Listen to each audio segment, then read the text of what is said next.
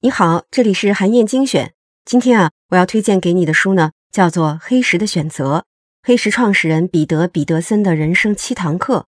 这本书的作者彼得·彼得森，他是全球私募之王黑石集团的联合创始人。他从一个贫穷的希腊移民的儿子，成长为美国最有影响力的亿万富翁，先后从事过零售业、广告业、制造业、金融业等工作，也担任过美国商务部长。外交委员会的主席，可以说呢，这本自传就是他的一本跨界传奇，浓缩了作者多年以来的思考和智慧。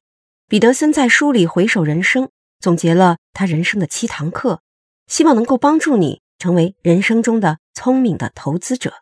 这期音频啊，我想为你分享的内容是作者对遇到职场瓶颈的人给出的两点建议，分别是发挥你的比较优势和思想上不懒惰。接下来就让我详细的给你来说一说。作者的第一点建议是，在选择职业的时候，一定要发挥自己能力上的比较优势，不要因为短期的利益忽视了长期的发展。彼得森年轻的时候在一家百货公司负责玩具销售，他的工作呢就是了解孩子们喜欢什么，然后向公司建议应该采购哪些玩具。他很快就因为工作业绩出色，得到了升职的机会。但是啊。这个时候，彼得森就发现自己的兴趣和激情并不在销售，他非常不愿意和陌生人交谈，也常常因为缺乏耐心对同事发脾气。他认为自己并不是一个很合群的销售员。彼得森认真思考了自己的比较优势到底是什么。他认为自己在分析市场的走向上具备超乎平均水平的能力，所以啊，他就从这家百货公司辞职，加入了一家市场调查公司。新工作的职责呢，是进行采访和调查，获得不同人群对商品的看法。他会穿着 T 恤衫去穷人区，穿着西装呢去富人区，想方设法的去接近人们，调查他们的真实想法。这份新工作让他感受到了前所未有的乐趣，每一天都有了奋斗和开心的理由。彼得森确实很擅长这份工作，他通过调查研究。为自己的客户提供了很多改进产品的建议。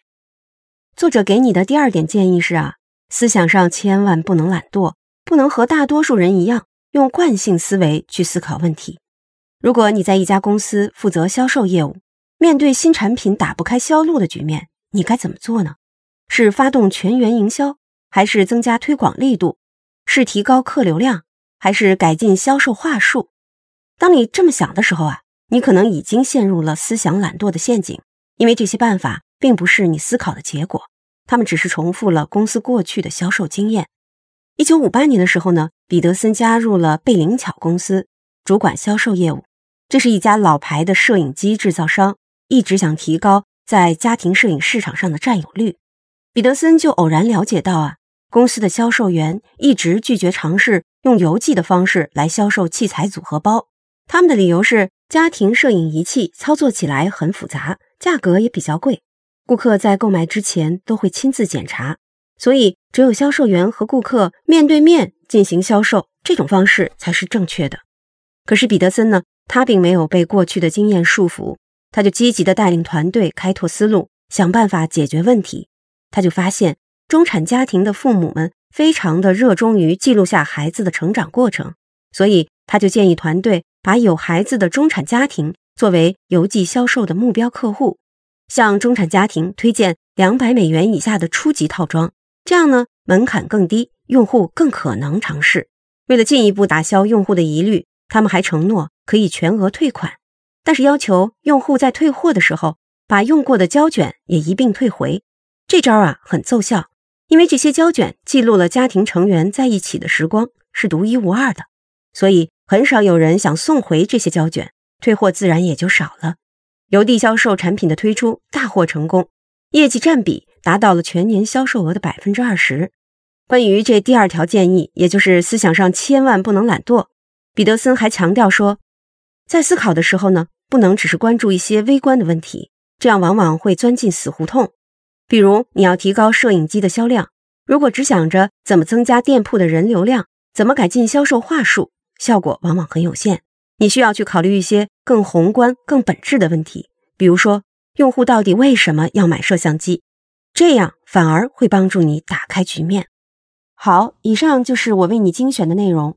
明天呢，我会继续来为你分享黑石集团创始人彼得·彼得森的人生智慧。